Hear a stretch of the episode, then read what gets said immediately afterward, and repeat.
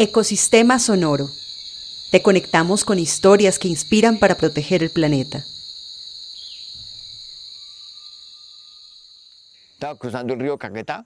Cuando íbamos en el bote y vimos, uy, ¿qué será? Pensamos una danta, pero fuimos a ver, no, era un jaguar. Entonces ahí lo acompañamos hasta que llegó la orilla.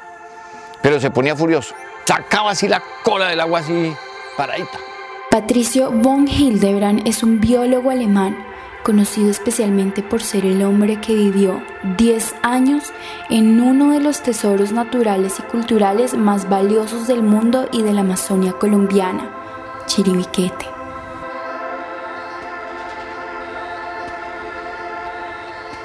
Este parque natural fue declarado en 2018 como Patrimonio Mundial de la Humanidad y es el refugio de comunidades indígenas en aislamiento voluntario y de una enorme biodiversidad única en el mundo. En este episodio hablamos con Patricio, quien en medio de su travesía por el parque convivió con varias de las especies que habitan allí. Uno de estos fue el jaguar, el felino más grande de América y el carnívoro más grande de Colombia, conocido por tener la mordida más potente entre todos los felinos. Viajamos más de 600 kilómetros hasta La Chorrera, Amazonas, un corregimiento departamental en donde nos encontramos con Patricio, quien nos contó sobre las veces que se topó con estos animales. Me he encontrado como unos 17 jaguares. Si uno se los encuentra y obviamente que no se sabe cuál de los dos está más asustado. Porque uno se los encuentra desde sopetón. O sea, a uno o dos metros de distancia, que porque uno salió de por acá y él venía por acá y entonces se quedan, como cualquier caso, pues se quedan mirándose el uno al otro. Y claro que uno va y le mira los ojos a ver qué... Y entonces resulta que el jaguar también le mira a uno los ojos. Y entonces ya uno se da cuenta que el, que el bendito jaguar es azul igual que uno. Y uno no parpadea para que no vaya a creer que uno tiene miedo. Y claro que él tampoco parpadea. Ahí lo que toca es calmar, nada de nervios, nada de nervios, todo el mundo calmado. Encontrarse un jaguar puede ser una experiencia aterradora, incluso para un biólogo. Actuar con pánico puede ser el primer impulso, pero Patricio tiene una forma muy interesante de enfrentar la situación. Lo primero que hay que hacer es tratarlos con respeto.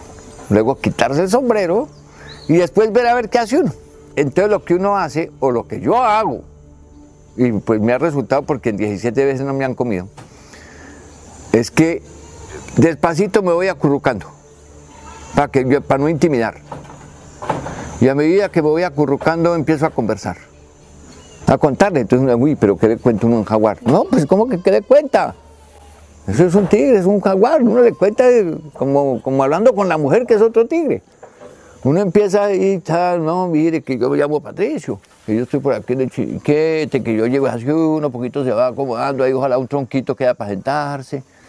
Yo vivo aquí hace unos años y estoy por aquí paseando y mi mujer se llama Barba. Yo tengo tres, tengo cuatro hijos y son muy educados, son juiciosos. Claro que hay uno, ay, güey, mi chica, es que es que...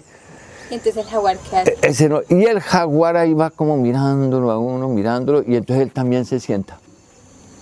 Y entonces ya uno está, y ya estamos los dos sentados. Entonces uno sigue ahí hablando y ya, ya. No importa que uno no articule mucho.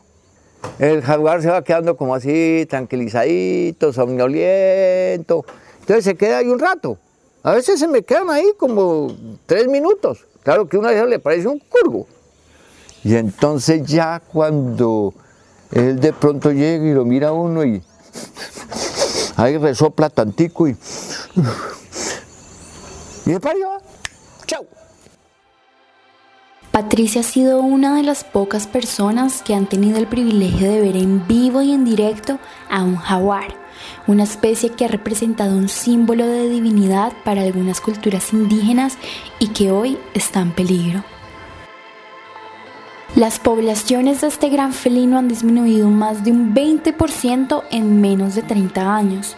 Esto se ha debido principalmente a la degradación de sus hábitats, el crecimiento de la frontera urbana y agropecuaria y los conflictos humano-jaguar. Otra de las grandes amenazas ha sido la caza furtiva para la venta de colmillos y pieles, un mercado creciente en países como Bolivia, donde se han decomisado más de 600 colmillos de jaguar en los últimos años.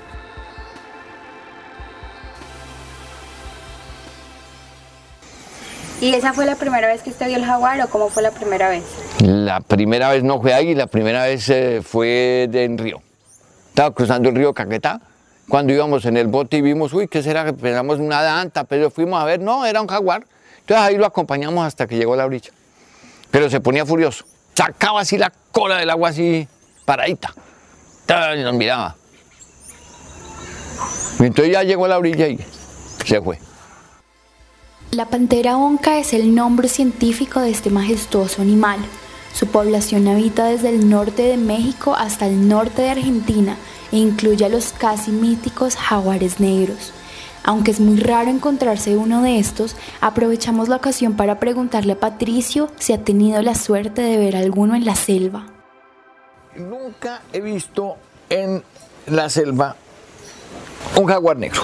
Pero sí hay, pero yo no lo he visto. Yo solo he visto lo que llaman los mariposos. Pero también en medio de esos 17 he visto dos que no eran jaguares, que eran tigres colorados. Que eso es, ¿Cuál es la diferencia entre un jaguar y un tigre colorado? mucha es la diferencia. Ambos son del grupo de los gatos, pero son diferente género y diferente especie. El tigre colorado es un poquito más corto que el jaguar. El jaguar es bajito también, por ahí 50 centímetros de de alto, pero como por un metro y pico de largo. Pero dicen los indígenas que el tigre colorado es más atrevido. De pronto ataca así sorpresivamente. Es menos de confiar. Dice la gente, como si la gente fuera de confiar. ¿Y con qué otro animal se topó en el chiriquete así frente a frente? Ah, no, con muchos, con dantas, borugos, armadillos. Bueno, de toda clase de animales que hay ahí, perros de agua, nutrias, Boas. boas, hay unas boas grandotas también, uno en, en todos los chorros, en todos los chorros grandes, como Mil Islas, como Jacamellá, como La Reina, como en el Cuñaré el chorro del tubo. Todos esos chorros grandes tienen una boa que los cuida. El dueño del chorro, hay un dueño. El dueño del chorro es una boa. Y es unas boas de 5 metros, 6 metros, 7 metros de largo, no de ancho, de largo. Pero ustedes las vieron desde lejos. ¿no? ¿Qué? Desde lejos, ahí incluso tengo fotos ahí de Curupira, que era el muchacho que andaba conmigo ahí tocándolas. No, ahí están, mirándolo a uno. Mueven la cabeza contra los arbolitos para rascarse porque los están picando los tábanos. Pero esas boas no son come hombres. Yo no sé, dicen, pues en Brasil que sí, que las boas se comen la gente y todo. Si la gente está muy metida en los territorios de los animales, pueden pasar de todo. Pero en principio para todos esos animales, ni para el jaguar, ni para el tigre, ni eso, ni para la boa, uno es comida de ellos. Ellos saben que uno no es comida. Mi teoría es que los animales no te atacan a menos de que se asusten o tú los tengas acorralados. Entonces no les queda más. Pero si no, tienden a irse. El 50% del rango original de poblaciones de jaguar se ha perdido y ya no hay rastros de él en El Salvador y Uruguay. Por esto, a finales de 2018, gobiernos y ONGs como WWF lanzaron en América Latina el Plan Jaguar 2030. Su principal objetivo es asegurar la conservación de esta especie en el corredor jaguar, un área que se extiende desde México hasta Argentina y que ayudará a mantener la conectividad entre estos ecosistemas esenciales y abrir nuevas oportunidades de desarrollo sostenible, como el ecoturismo, para las comunidades locales y pueblos indígenas que coexisten con esta especie.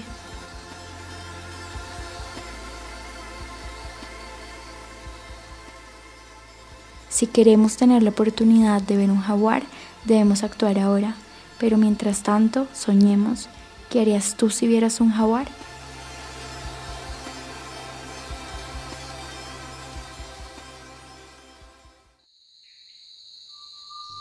Ecosistema Sonoro está dedicado a conectarte con las historias que inspiran para proteger el planeta.